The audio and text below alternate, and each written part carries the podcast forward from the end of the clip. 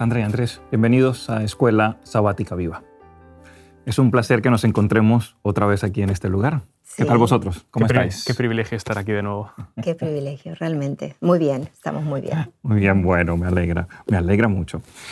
Pues nada, ¿qué os parece si comenzamos con una oración pidiendo la bendición de nuestro Dios? Claro que sí. Sandra, ¿puedes Perfecto. orar, por favor? Amoroso Padre que estás en los cielos, gracias Señor por tus bendiciones, gracias porque sos nuestro Dios, nuestro Creador y también nuestro Salvador. Pedimos que al abrir tu palabra eh, hables a nuestros corazones y que podamos eh, transmitir lo que realmente cada uno de nuestros oyentes necesita escuchar en esta semana. En el nombre de Jesús pedimos esto. Amén. Amén. Amén, amén.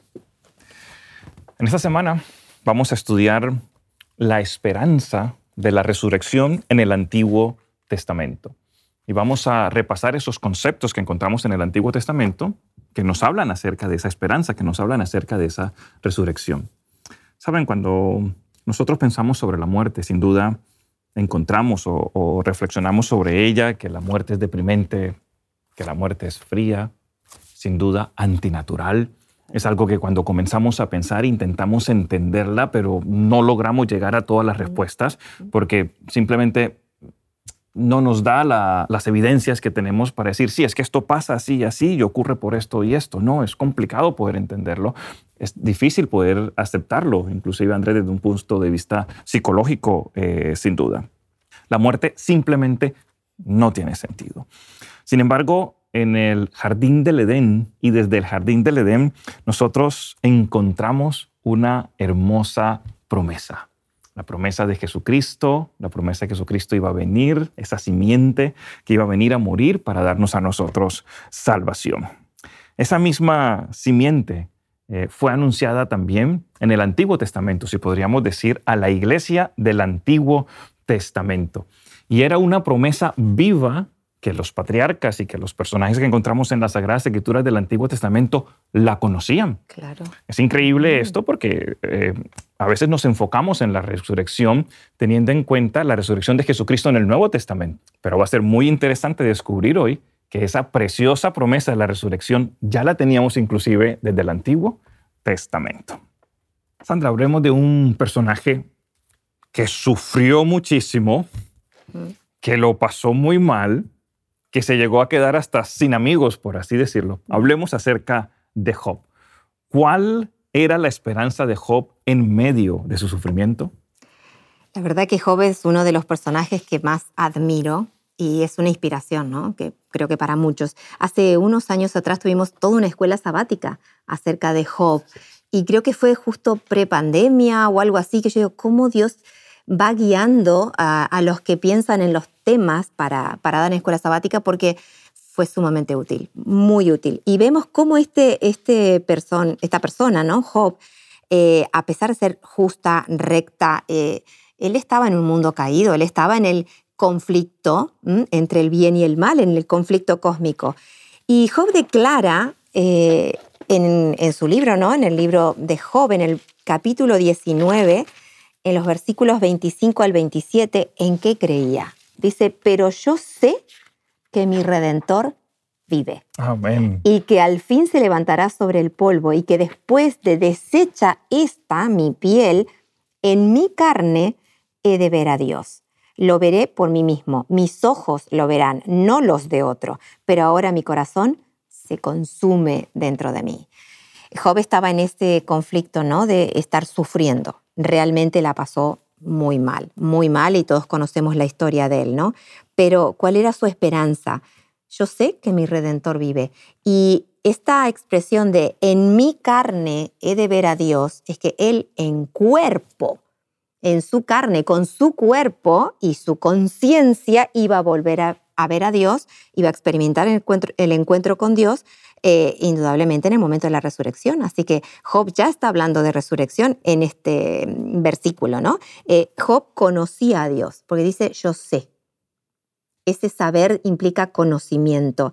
Él conocía que había un plan, una solución para esto, aunque él mm, yo creo que no sabía, eh, él estaba totalmente fuera de este gran conflicto espiritual que se estaba produciendo en ese momento entre Satanás y Dios acerca de él.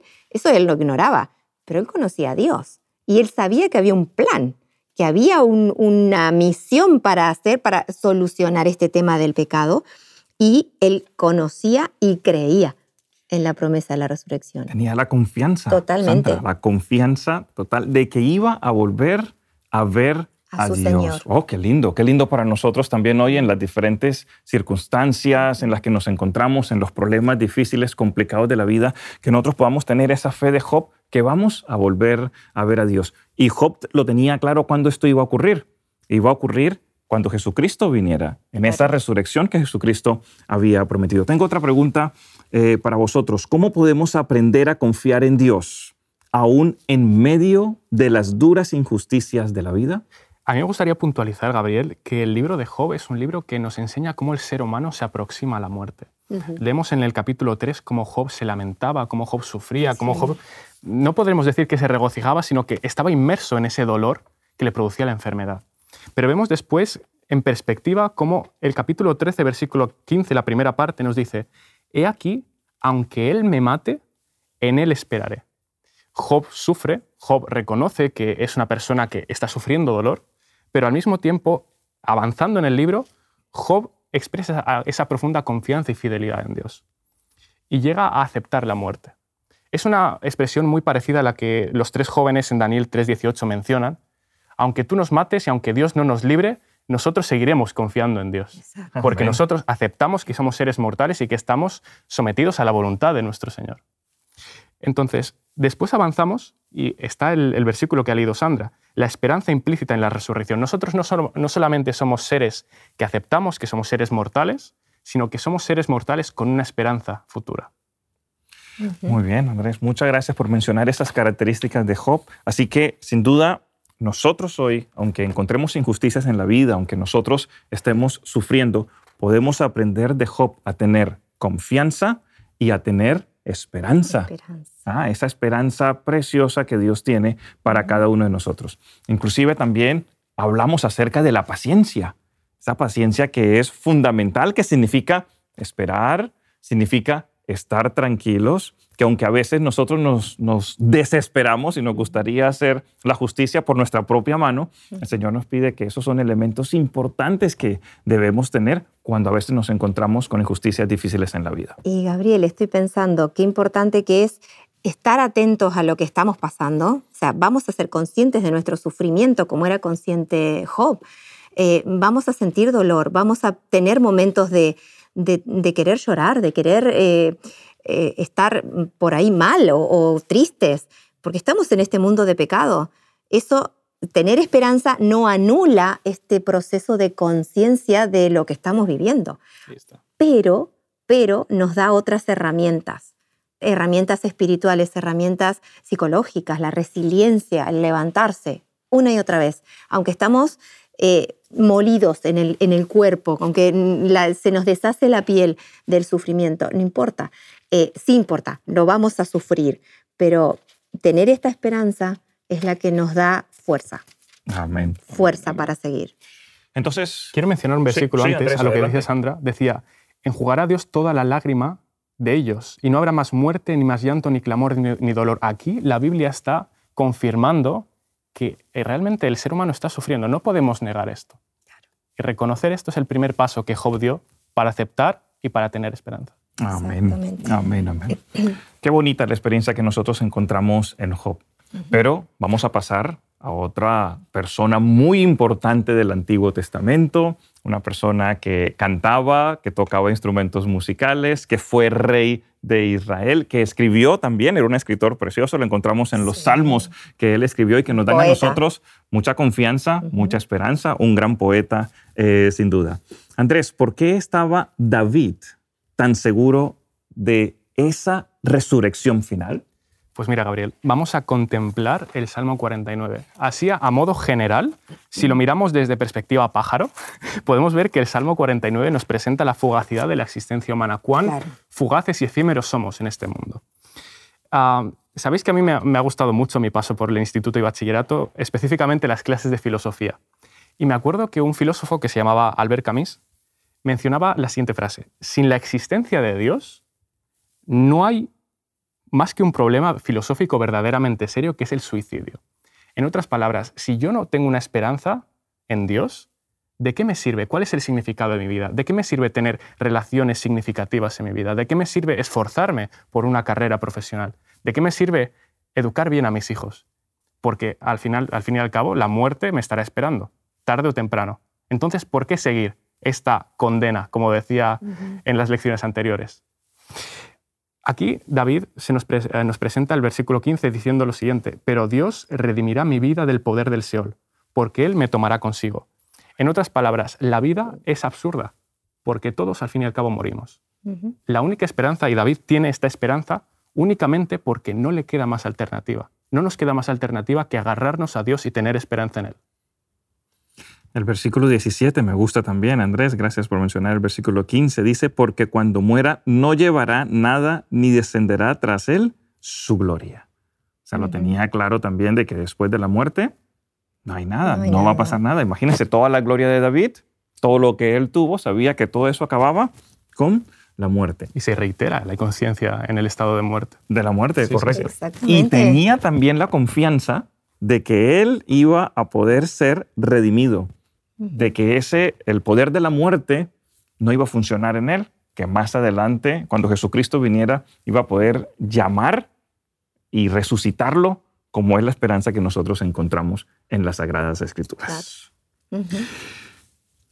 Sandra, ¿pasamos a otro salmo? Pasamos. Otro salmo este precioso. hermoso poeta, el Salmo 71. Salmo 71, así es, es. bastante extenso y me voy a detener en algunas, algunos versículos que realmente son clave para entender qué es lo que creía eh, David, ¿no? Eh, es una oración hermosísima. David aquí está pidiendo ayuda a Dios en su vejez frente a, sus enemigos y, vamos a leer específicamente el Salmo 71, versículo 20. Es, es precioso este versículo. Dice, tú que me has hecho ver muchas angustias y males, volverás a darme vida y de nuevo me levantarás desde los abismos de la tierra. David la tenía clara, la tenía clarísima. O sea, él en los momentos de angustia recurría a su Dios. En momentos de, em, gozo, de júbilo, recurría a su Dios. Y, él sabía hacia dónde iba. Él iba a morir, pero su Dios lo iba a, resucitar, porque claramente eh, lo dice en el versículo 20, ¿no? Me levantarás desde los abismos de la tierra. Ahora, esto, ¿cómo es que lo pudo hacer David? Eh, tenía buena memoria. Estaba viejito, ¿eh? pero tenía buena memoria. ¿sí? miren el versículo 5 de este capítulo. Dice, porque tú, Señor Jehová, eres mi esperanza, seguridad mía desde mi juventud. Y empieza a hacer memoria. Entonces, eh, claro, él creía en esta esperanza, pero eh, había que alimentarla, esta esperanza. Y esa esperanza se alimenta a través de ver hacia atrás, cómo Dios nos va guiando en la vida. Y nos vamos a acordar que nos guió y nos ayudó en tal situación dolorosa, pero está Dios. Y en tal otra, pero está Dios. Y en tal otra, y así sucesivamente. En el capítulo, en el versículo 12 dice, no te alejes Dios de mí, Dios mío, acude pronto a mi socorro. Eh, alabo a mi Dios, le pido ayuda y a la vez le doy gracias. Esta, esta eh, actitud de David es muy importante para, para creer, para alimentar esa esperanza de la resurrección. David estaba rodeado de sus enemigos, claro. estaba rodeado de situaciones complicadas, difíciles, pero la esperanza de la resurrección lo mantenía firme en su vida. Permíteme enfatizar algo que ha mencionado Sandra. En mi, en mi Biblia, el Salmo 71 se titula Oración de un anciano. Y me gustaría leer, me gustaría leer el, el versículo 17 que dice, Oh Dios, me enseñaste desde mi juventud. Es alguien que mira desde desde delante hacia atrás. Exacto. Cómo desde mi juventud, yo ya siendo mayor, yo, ya siendo anciano, puedo reconocerte desde los años de mi juventud y hasta ahora he manifestado tus maravillas. Es interesante mencionar que somos personas, somos seres que tienen poca memoria. Sí. Y por eso es interesante hacer un ejercicio. Cuando algo me pase, maravilloso en mi vida que, en, la que reconozca a Cristo, poder registrarlo de alguna manera para regocijarme en ello. Al fin y al cabo, la Biblia es un registro de muchas de las maravillas de Dios en las que nos regocijamos hoy. Qué bonito sería que nosotros hiciéramos un diario personal con todo lo que nos pasa, reconocer a Dios y por lo tanto agradecerle de tal manera que esa seguridad crezca y florezca en nuestra vida. Esa esperanza de la, de la vida eterna eh, es una esperanza preciosa que nosotros encontramos en las Sagradas Escrituras. Pero esa esperanza no se encuentra en esta vida. Esa es una esperanza que nosotros encontramos en la vida venidera. ¿Cómo esa esperanza que nosotros tenemos nos puede ayudar a superar las dificultades que encontramos hoy en el día a día? Y ahí tenemos que ver eh, dos versículos. ¿eh? El, texto de Isaías 26, 14. Eh, o sea, cómo podemos superar y cómo podemos ser portadores de esperanza. Porque lo importante es superarlo nosotros para esa misma esperanza. Entonces, en Isaías 26, 14 dice, muertos son, no vivirán. Han fallecido, no resucitarán porque, porque los castigaste, los destruiste y desvaneciste todo su recuerdo. Aquí está hablando de un grupo de personas que quedarán muertos, que tendrán condenación. Y en Isaías 26, 19 dice, tus muertos vivirán, tus cadáveres resucitarán, despertad y cantad, moradores del polvo, porque tu rocío es cual rocío de hortalizas y la tierra entregará a sus muertos. Entonces aquí están los dos finales, ¿no? Los dos destinos. Y la gente se, se desespera eh, falta esperanza porque no saben qué grupo va a estar. Algunos directamente ni tienen conciencia de que va a haber una vida, o sea, una resurrección. Entonces se quedan en el primer grupo. Eh, acá se termina todo. Eh, después de la muerte no hay nada más. Entonces nosotros tenemos que experimentar esta esperanza hoy para ser buenos transmisores de esta esperanza.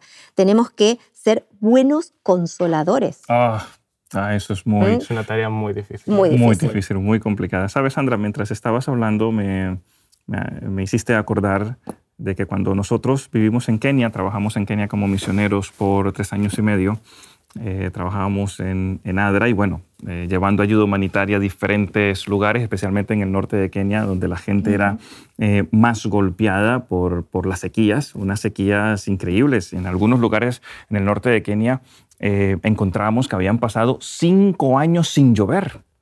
Cinco años sin llover, ¿saben lo que eso significa? O sea, si, si, no hay lluvia, no tenemos agua, si no hay agua, eh, no tenemos agricultura, si no tenemos agricultura, no hay alimentos, si no hay alimentos, definitivamente veíamos el resultado en el cual los niños estaban eh, muriendo. Recuerdo que íbamos a las aldeas a visitarlos y nos encontramos, para ponérselos en perspectiva, lo que significa cinco años sin lluvia. Significa que un niño de cinco años no conoce lo que es la lluvia.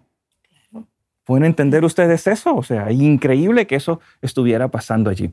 Y cuando íbamos y hacíamos nuestros recorridos para poder entender mejor la situación, para poder conocer el contexto y más adelante escribir los proyectos para conseguir eh, los fondos para poder ayudar, eh, veíamos las noticias tristes eh, de las madres que habían perdido a sus niños, de los pastores, donde más del 70 u 80% de su ganado había muerto porque no tenía ni alimento ni agua para sostenerlo, y eso hacía que fueran mucho más pobres de lo que anteriormente lo eran. Y en ese momento al entrevistarnos con, con, estas madres, derramaban sus lágrimas, lamentando la pérdida de, sus seres queridos como también eh, eh, de los animales. Y ahí no solamente llegas em, como ADRA, como, como trabajador de ADRA, a decir, bueno, aquí te traigo alimento y te traigo agua. No, había que llegar a esa parte em, cercana a la persona, sentimental, para conocer lo que había pasado. Y sin duda surgen muchas preguntas. ¿Por qué razón esto me está pasando a mí? ¿Por qué razón esto me está ocurriendo a mí? ¿Por qué estoy yo sufriendo esta, esta situación complicada? Tú hablabas, Sandra, de, la importancia de poder ser buenos transmisores de esa verdad que conocemos, que es el de la resurrección. Yo sé, Sandra... Pero es, difícil, ¿eh? Es difícil. Yo pensé que era buena consoladora porque desde muy pequeña estuve en contacto con la muerte, acompañaba siempre a mi padre a hacer los, los sepelios porque me gustaba cuando papi eh, ponía en el cajón pétalos de rosas o pétalos de flores. En Argentina se usa de tirar terrones de tierra, o sea, terrones, puñados de tierra sobre el cajón. Sobre el féretro. Como para despedirse ¿no? de, esa persona. Pero mi papá siempre, no sé cómo hacía, pero se le ingeniaba de alguna corona por ahí, se ponía pétalos en sus bolsillos y entonces en el momento de despedirse, de hacer la oración, él tiraba esos pétalos de flores sobre la... Y eso a mí me fascinaba. Es como que decía, ay, esa persona, eh, ahí está la esperanza, eh, una flor que va a renacer.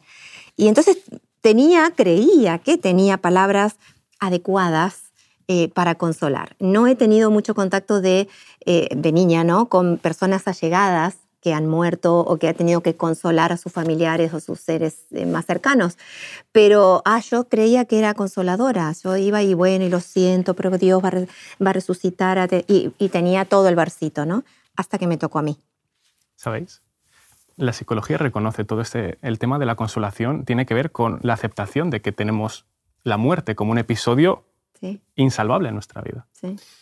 Ah, me gustaría introducir el concepto de duelo desde el punto de vista psicológico, como ese proceso emocional mediante el cual la persona ah, experimenta a raíz de la pérdida de algo o alguien. Normalmente está, está relacionado con la pérdida de un ser querido. Y hay dos tareas psicológicas fundamentales que se realizan en terapia. Cuando una persona no puede superar esa pérdida, en primer lugar se tiene que hablar sobre el sufrimiento, se tiene que aceptar, como lo decíamos. Ah, y en ese momento, al hablar de, de esa persona, de, de las experiencias bonitas que teníamos con ella, de, qué, cuáles eran sus costumbres, cuáles eran sus hábitos, qué episodios bonitos hemos, hemos experimentado con esa persona. Se da un procesamiento emocional que permite a la persona aceptar esa pérdida.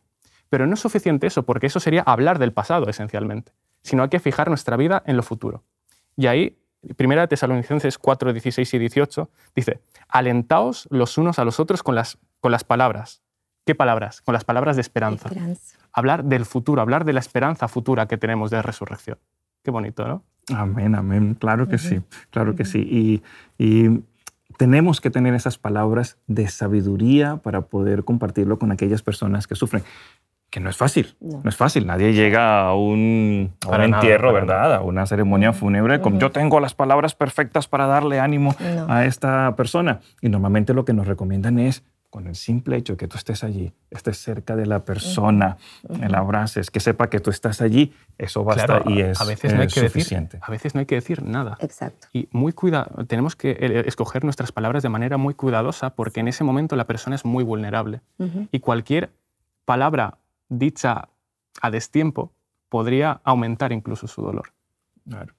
Eso, eso Jesús lo tenía muy claro. Y escogía perfectamente las palabras, dependiendo de quién tenía delante y en qué momentos debía, se refería. Debía mencionarlo. Yo pude verlo cuando tocó, eh, me tocó que a mí me consuelen y podía ver la cantidad de frases que se dicen y que yo decía que no sirven, que no funcionan, no funcionan. Al contrario, uno dice, ¿por qué no hace silencio, por favor? O sea, me agota, me agota. Eh, entonces, creo que es pedir la, la dirección del Espíritu Santo, porque cada persona es diferente y procesa diferente su dolor.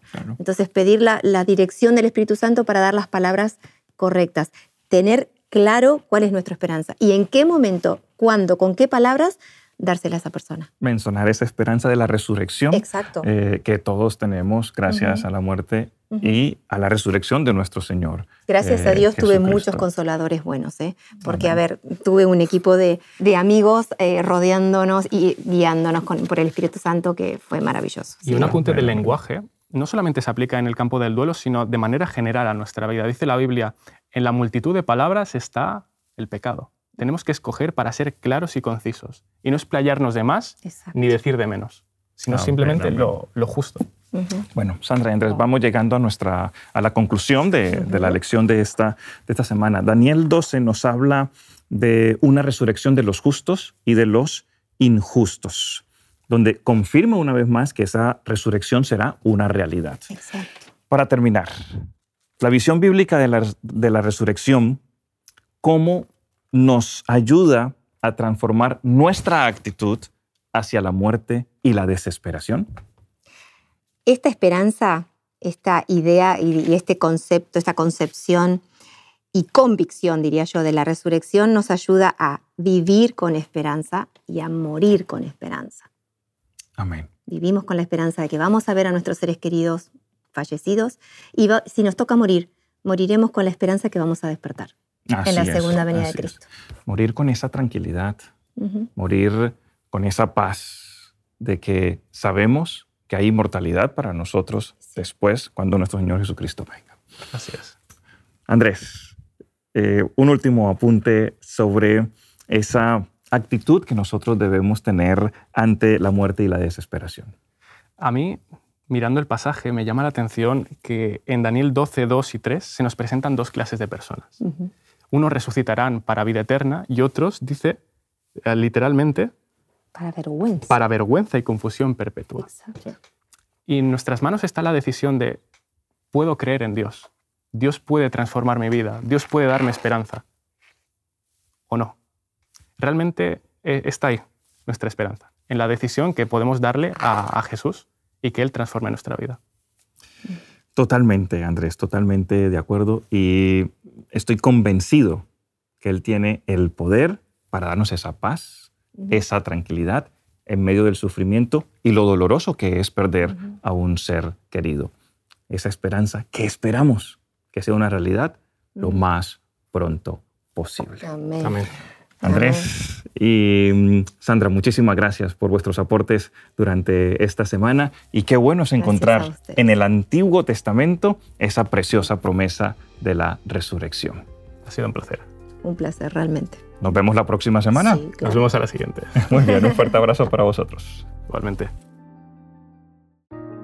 Te invitamos a tener una experiencia más allá del sábado, convirtiendo tu unidad de acción en una iglesia hogar en donde la Biblia, la oración intercesora, la fraternidad y la testificación sean vuestro estilo de vida.